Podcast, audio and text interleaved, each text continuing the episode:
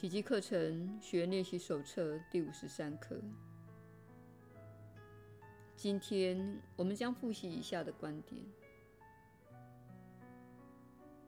十一，我那无意义的念头显示给我一个无意义的世界。我所觉察到的念头既然毫无意义，那么使它活灵活现的世界也不可能有意义。这世界既是出自神智失常的结果，那么世界造出的一切并非善类。实相是不可能神智失常的。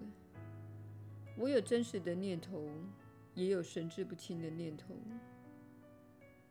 因此，只要我遵循自己的真实念头，就能看到真实的世界。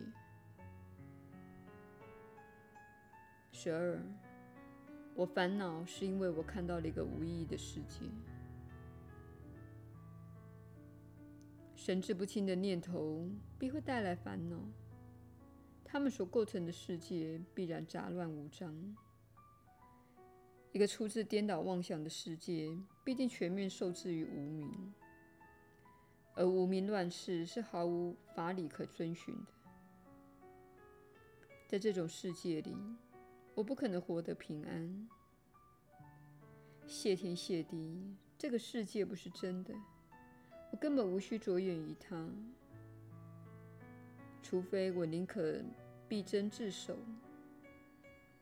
而我决心不再重视那彻底神智失常又毫无意义的世界。